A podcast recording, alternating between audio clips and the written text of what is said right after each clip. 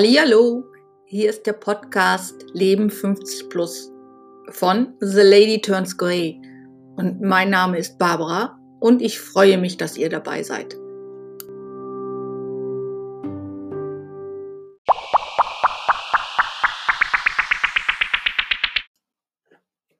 Also, ich weiß nicht so richtig, wie ich anfangen soll, aber ich mache es dann einfach mal. Das ist äh, praktisch der erste Podcast, den ich selber erstelle. Und ich habe mir bisher gar nicht viel Gedanken darüber gemacht, einen Podcast aufzunehmen. Aber es passt irgendwie zu meinem Blog The Lady Turns Grey. Und äh, deswegen starte ich dann einfach mal. Wer ich bin? Ich bin jetzt 57 Jahre alt wohne in Greven im Münsterland und bin verheiratet und äh, habe einen erwachsenen Sohn, der aber nicht mehr zu Hause wohnt. Außerdem gehören zu meinem Haushalt noch zwei Katzen und ein Hund. Das äh, wäre es jetzt erstmal zu meinen Daten, was mich dazu bringt, einen Blog und jetzt auch einen Post Podcast zu betreiben. Ja, wo fange ich an? Am besten damit, dass ich vor circa, ja, ist es jetzt gut ein Jahr her, zwölf Wochen in einer psychiatrischen Klinik war wegen schweren Depressionen. Das Ganze hat sich im Prinzip über die Jahre aufgeschaukelt. Mehrere schwere Schicksalsschläge, die mich ereilt haben. Und dann, als vor zweieinhalb Jahren meine Mutter gestorben ist, hat es mich umgehauen. Es hat mir praktisch die Beine unterm Körper weggezogen und ich lag dann da bildlich gesprochen. Und wollte auch lange nicht akzeptieren, dass ich jetzt psychische oder seelische Probleme habe, weil es immer noch negativ angesehen wird, wenn man Depressionen hat oder wenn man in Anführungsstrichen einen kleinen Hau hat. Aber irgendwann konnte ich es nicht mehr verleugnen. Ich bin von Arzt zu Arzt gerannt, um nach irgendeiner körperlichen Ursache für meine Probleme zu finden. Und meine Probleme äußerten sich hauptsächlich darin, dass ich fürchterlich müde war. Ich war im wahrsten Sinne des Wortes todmüde. Ich habe nur noch geschlafen, ich konnte mich zu nichts mehr aufraffen. Das Sofa hat mich praktisch festgehalten, als wenn ich festgeklebt wäre. Ich konnte nachts gut einschlafen, ich habe durchgeschlafen, ich war trotzdem den ganzen Tag nur müde. Das war kein Leben mehr. Ich habe mich von allen Freunden zurückgezogen und von allen Hobbys. Und als dann aber nichts gefunden wurde, körperlichen Ursachen, da musste ich dann langsam akzeptieren, dass es vielleicht doch die Seele ist, die schreit.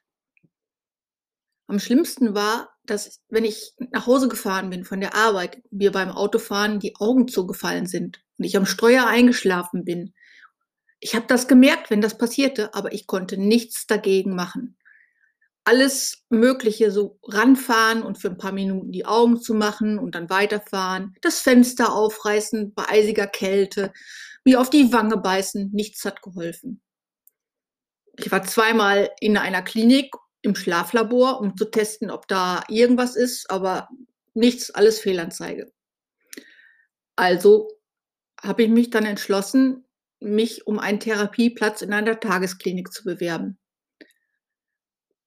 Das dauerte aber noch sechs Monate, bis der Platz dann endlich frei war. Und letztes Jahr, am 2. Januar, bin ich dann da aufgeschlagen und habe meine Therapie begonnen. Erst habe ich nur gedacht, acht Wochen. Aber insgesamt war ich dann zwölf Wochen in der Klinik.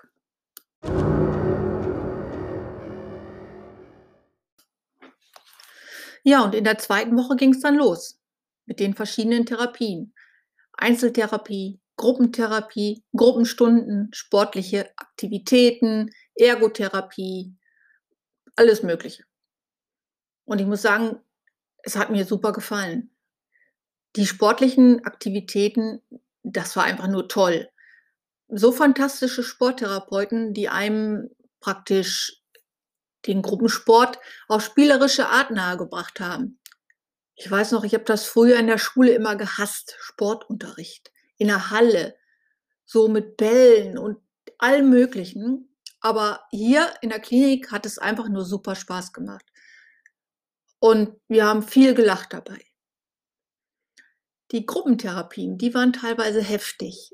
Da kam viel ans Licht, was einem gar nicht bewusst war.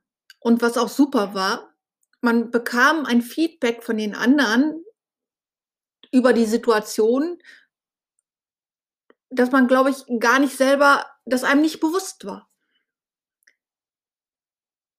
Trotzdem waren diese Gruppenstunden sehr anstrengend und sehr emotional. Genau wie Einzeltherapie. Mein Gott, was habe ich geweint? Über Sachen, die ich auch vorher noch keinem erzählt habe, die mir auch gar nicht bewusst waren.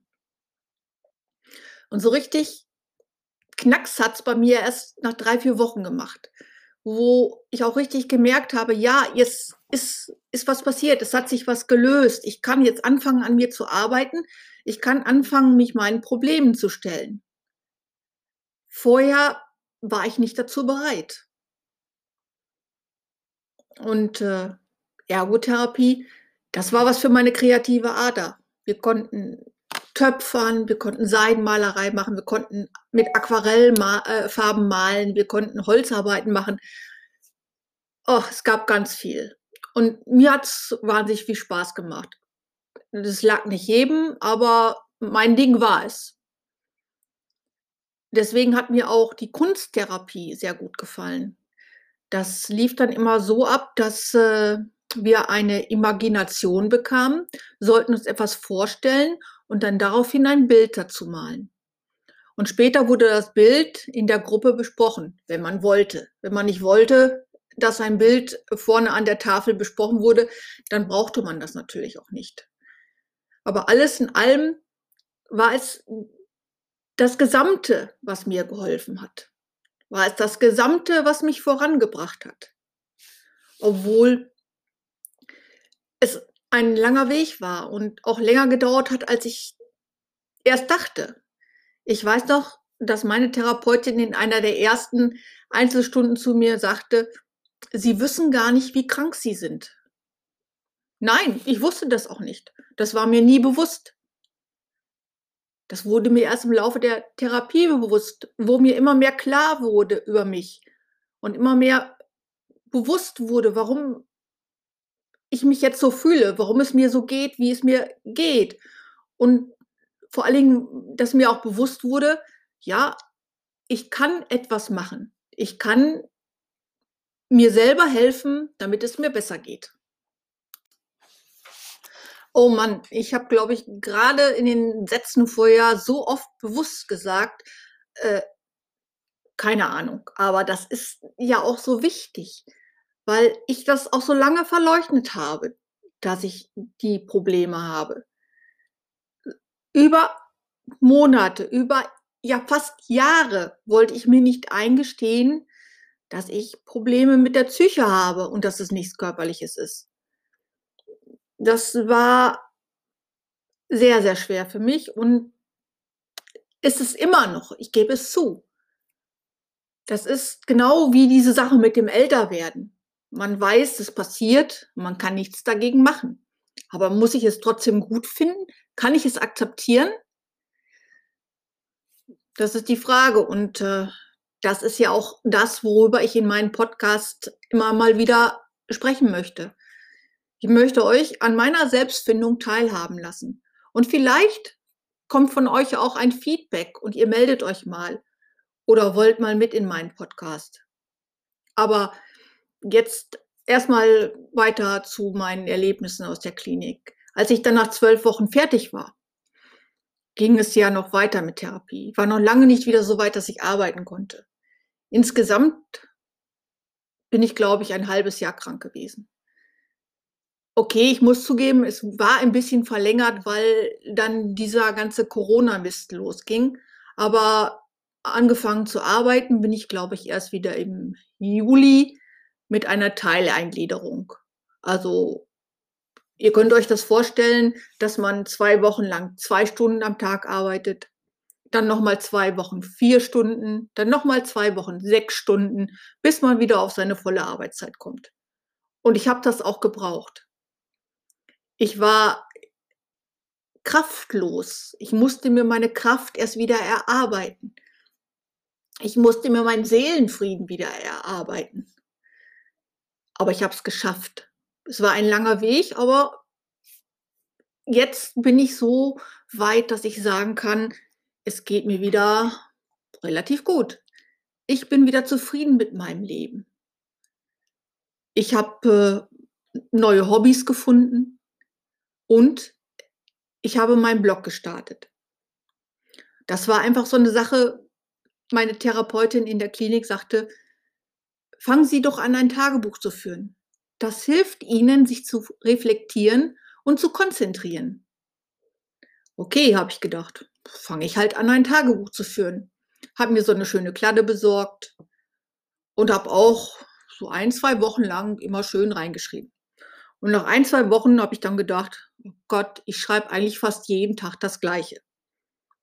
Es ist also nicht meins, Tagebuch zu schreiben. Aber was meins ist, ist zu bloggen. Ich bin vor vier Jahren mit einem Hundeblog angefangen aber dadurch, dass sich mein Leben verändert hat, hat sich auch mein Blog verändert. Und deshalb habe ich mich konsequent vor drei Wochen hingesetzt, habe gedacht, jetzt ist im Prinzip das ganze Jahr für meine Seele da gewesen. Jetzt kann ich wieder durchstarten, also starte ich auch mit dem Blog durch und ändere ihn. Und seitdem ist aus meinem Hundeblog ein Blog über das Leben mit 50 plus geworden. Und äh, ich werde so nach und nach noch viele Sachen betrachten, die mit dem Älterwerden zu tun haben oder mit der Seele zu tun haben oder vielleicht auch mit dem Glauben zu tun haben oder wer, wer weiß, was es da noch gibt. Ich bin da eigentlich offen für alles und ich hoffe natürlich, dass ich euch damit ein bisschen unterhalten kann. Und ich freue mich wahnsinnig, wenn ihr auch meine nächsten Beiträge begleitet, wenn ihr meinem Podcast zuhört oder wenn ihr meinen Blog besucht. Ihr findet mich unter www.theladyturnsgrey.de. Und ich glaube, für meine erste Folge reicht das jetzt erstmal. Ich merke, dass ich ziemlich geschafft bin, weil es ist manchmal schwierig, Worte zu finden. Das äh, wisst ihr sicher auch. Aber es macht auch Spaß und äh, ich glaube, ich bin zufrieden mit diesen Minuten, die ich jetzt hier zu, zustande bekommen habe und will es dabei erstmal belassen. In diesem Sinne freue ich mich, dass ihr zugehört habt und freue mich, wie, von euch zu hören, und so weiter und so weiter. In diesem Sinne, eure Barbara.